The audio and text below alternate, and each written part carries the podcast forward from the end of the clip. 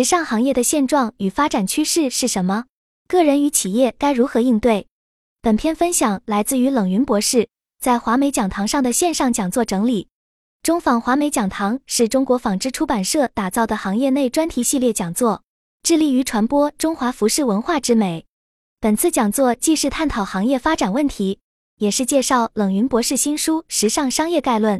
从传统到数字化，从预售反馈看，这本书得到了业内外专业人士的认可。希望这本书能成为广大对时尚业感兴趣的朋友的时尚科普书籍。一、新书简介与创作背景。一、创作背景。图片。这本书诞生的源头是在过去六七年中，我经常被问到，为什么没有一本能够介绍时尚行业全貌的书？即使是业内从业者，大多也只知道自己所耕耘的一片小天地，但并不知道整个行业的构成与工作内容。比如。卖衣服的人只知道衣服怎么卖出去的，却不知道衣服怎么做出来的；做衣服的人只知道衣服怎么做出来的，却不知道衣服是怎么卖出去的。而随着越来越多的创业者的加入，以及更多赋能时尚商业的外部企业，比如时尚科技公司的涌现，他们都特别希望能通过一本书就了解时尚业的全貌。所以，我写了这本书。这本书就是一本时尚商业科普书籍。带你进入时尚行业。二、本书简介。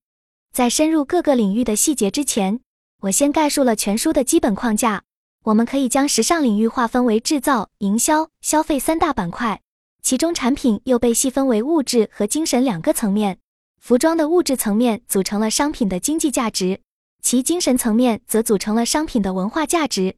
经济价值加文化价值则组成了真正的品牌价值。这也是本书重点之一。就是区分品牌与卖货思维。大部分的鞋服企业今天还在卖货，而不是经营品牌，因为他们的产品没有精神与文化属性。在厘清整个行业全景后，全书核心章节包括定位篇，让读者全面认知这个产业；消费者篇，深度剖析目标用户群体；产品篇，详述从设计到上市的产品研发过程；营销篇，探讨实体店、新媒体、私域、直播等内容。最后一篇则呈现了行业整体发展方向，案例丰富系统也是本书特色。书中既有国内外顶级知名品牌的成功典型，也有代表性中小企业的个案，多角度展示了不同运营模式。从目标用户群来看，这本书适合时尚业从业者、创业者、投资人等广大群体。考虑到案例与理论并重，语言简洁，既有系统性又不失趣味性。它也可作为时尚专业学生的优质教材。二、时尚业现状：一、艰难的时刻。当前时尚企业面临的经营困境可以说是内忧外患并存。外部经济形势所迫，上市公司整体业绩下滑严重，多数亏损，利润大幅缩水，有的下跌超过百分之五十。这已经严重冲击了企业的资金链和后续发展空间，招聘需求明显减少。许多在岗员工承受巨大的压力，有工作焦虑，随时可能失业；没工作焦虑，找不到工作。企业各类营销支出被压缩，多采取不同品牌联合推广的方式减省成本，这在过去也较少见到。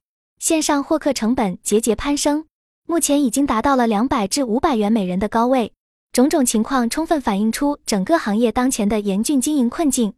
二、顾客要求更加挑剔。与外部环境变化相伴随，国内消费者的需求也在发生深层次的变化。低价、快速、高颜值一直是大众消费者的基本要求，现在还进一步新增了对产品质量和健康安全属性的考量。这五要素需要时尚企业同时兼顾，大大增加了产品设计和营销的难度。在外部形势压力下，消费者自身也变得更加理性和挑剔，这两者叠加作用，导致服装业的经营难上加难。过去消费决策更多依据冲动，现在消费预算更为审慎合理。三、行业趋势一、高度的复杂性。我们正面临一个高度复杂的商业环境，这个不用多说，大家也理解。问题是，我们该如何应对当下高度复杂的商业环境呢？针对个人，让自己成为复合型人才；针对企业，要注重效率与创新，而不是勤奋与吃苦。一、个人。对个人员工来说，过去在某一专业有较强的单项技能，就可能获得较好的就业机会。但在当前变革环境下，需要更高综合素质和多样知识才可能脱颖而出。个人除了积极求职之外，也应充分利用这段时间，抓住学习机会，通过培训、阅读等方式充实自我，努力转变成为一名复合型人才，提升自我核心竞争力。在提升专业技能的同时，也要关注历史、管理、心理学等领域的知识，拓宽视野面，形成系统思考能力。这会帮助个人在变革中保持内心的平静与定力。二、企业效率与创新，企业则需要多方面进行创新，这是应对当下环境的必由之路。创新并不一定需要投入大量资金支出，关键是要发现适合企业自身特点的创新路径。事实上，创新更重要的不是钱，而是认知与思维。下面就和大家分享一些相关实践案例。管理也可以无为而治。绝大多数企业管理靠的是制度管理，但无为也可以成为一种管理哲学。比如我书中曾经介绍的自然而然这家公司案例，在这家公司，员工不用打卡，自己给自己定业绩目标和薪资，老板每个月只工作三至四天，其任务主要是制定战略方向、检查工作结果，甚至财务章和公章都不在老板手上。公司让员工高度自主管理和决策。这反而提升了工作效率，完美契合了团队特征。当然，这里重点前提是花时间找到真正值得自己信任的团队成员。组织不一定要按功能划分，也可以以问题为组织单位。传统的组织模式多是按照职能进行岗位设置和部门划分，如设计师专门从事设计，工厂管理者专责生产流程。这一模式源于近代产业革命以来逐步确立的分工理念。其实，早期手工业时期，一个工匠需要独立完成整个制作过程，堪称全能选手。只是手工作业效率很低。工厂机器出现后，如果每个工人还是进行全流程工作，大批量生产的效率也难以提升。于是，企业开始实行作业分工，每个人专注专长，这显著提高了效率。这个时候，人工可被视为专业选手。但是我认为，我们的职场雇员即将进入全能选手时代。与手工业时代唯一的差异是，手工业时代的全能选手基于手工作业，而我们即将进入的则是人工智能时代的全能选手。原因是我们的商业和社会都在变得尤其复杂，单一能力的专业选手已经很难应对这复杂的环境。当前，员工普遍只懂自己的专业领域，面对复杂系统性问题时，则会手足无措。过去分工专业化被视为提升效率的有力举措，但在当今环境下，它已成为组织应对复杂问题的弊端。企业内部往往存在着信息孤岛，各部门之间缺乏有效协作。如果继续坚持职能化的组织思路，将难以适应外部瞬息万变的竞争环境。因此，我认为未来的组织模式必将更加灵活，需要由单一功能化向由问题作为分工导向的方向转变。那么，企业应该如何进行组织结构创新呢？我在书中分享了一些可资借鉴的实例，比如我的一个学员企业面临持续堆积的库存问题，严重影响企业运转。传统做法是仅仅依靠销售部门来化解库存，但往往收效甚微。我让学员在公司把库存消化作为一个问题项目，为该项目设置一个团队，招募愿意解决问题的员工，不限报名者的专业背景与岗位。并且设置丰厚的激励措施，结果这让员工跨出部门壁垒，共同化解库存压力。这也充分展现了以问题为导向的组织模式的优势。员工全部围绕一个共同问题展开工作，而不是仅考虑本职工作范围。这种灵活弹性的组织，更易生成共同目标和归属感。商业不是将财富集中在个人手中，而是散财方可聚人。我另外有个案例，是我一个朋友。创始人因为家庭变故，父亲重病，关闭公司又舍不得，就迫不得已把公司交给核心员工打理，并告诉团队所收获的利润百分之九十由团队自己分配，包括给公司留用、扩大生产，自己则只拿百分之十利润。结果公司业绩不降反升，充分发挥了员工的积极性。这说明企业家如果舍得让利，将更多决策权下放给员工。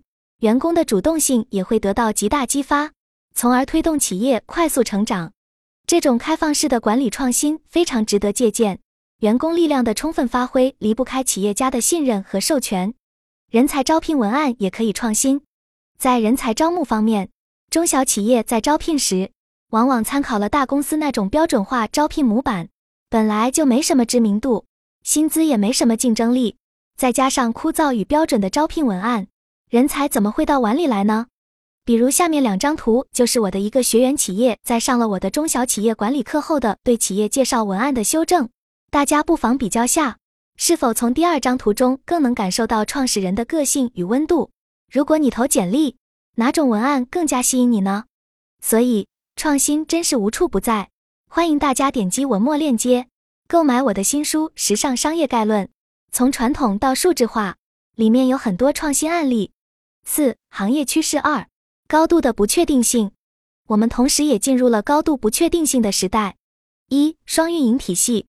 举例来说，原本企业只有一个总仓，现在会在南北设置两条物流干线。另外，公司的重要文档、数据都应该按时备份。大企业的服务器都是跨省、跨国备份的，双运营体系就是随时有个备胎可以使用。二、现金储备至少十二个月。现金储备的意思就是，如果公司一分钱收入也没有，能支撑几个月？大部分企业只有一至三个月间。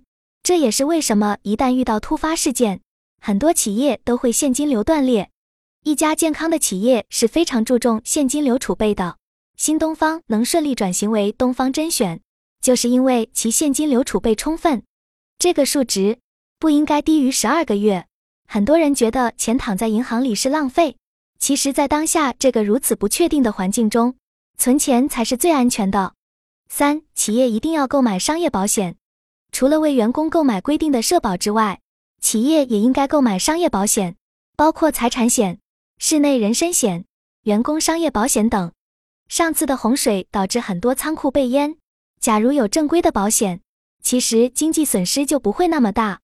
再比如，有的企业会为员工购买医疗保险，甚至全球医疗保险，就是典型的花小钱办大事，是真正的给员工的福利。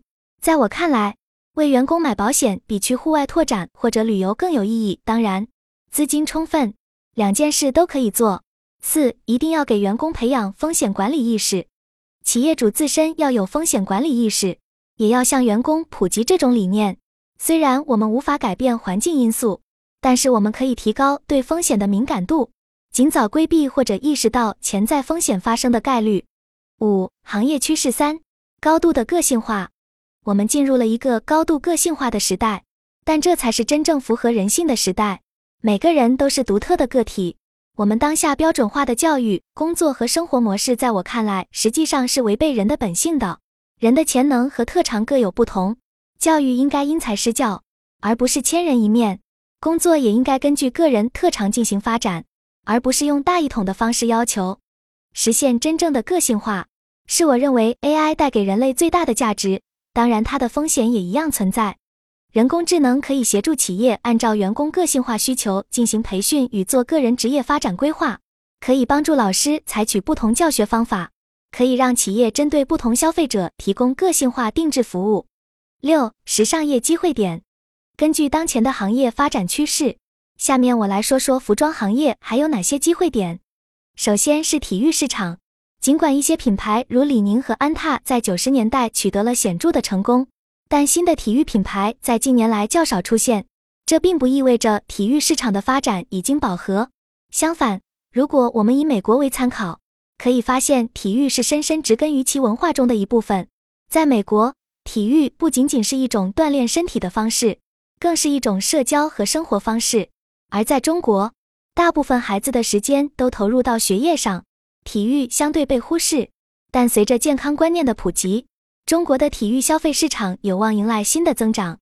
其次是中国时尚品牌的国际化。随着中国经济的崛起，中国品牌走出国门成为了一个不可忽视的趋势。特别是在时尚领域，中国设计师和品牌正在逐渐得到国际市场的认可。再者，现代消费者追求的不仅仅是物质满足，更多的是精神享受。这也意味着，所有能为消费者带来精神价值和文化认同感的品牌和产品都将受到市场的追捧。这包括高品质的文化和艺术产品，以情感和故事为主题的商品等，比如近期火热的宠物市场与香氛市场，还有身心灵培训相关的市场。都是相关证明。所以，我们的鞋服销售不能再持续卖货思维，而是真正要能为消费者提供精神享受的产品。最后，随着全球环境问题的日益严重，可持续发展已经成为了企业和消费者共同关心的议题。从欧美市场的趋势来看，可持续性已经从一个加分项变成了基本要求。对于中国品牌来说，如果能在可持续发展上下足功夫，不仅可以提升品牌形象，还能为公司带来长期的经济回报。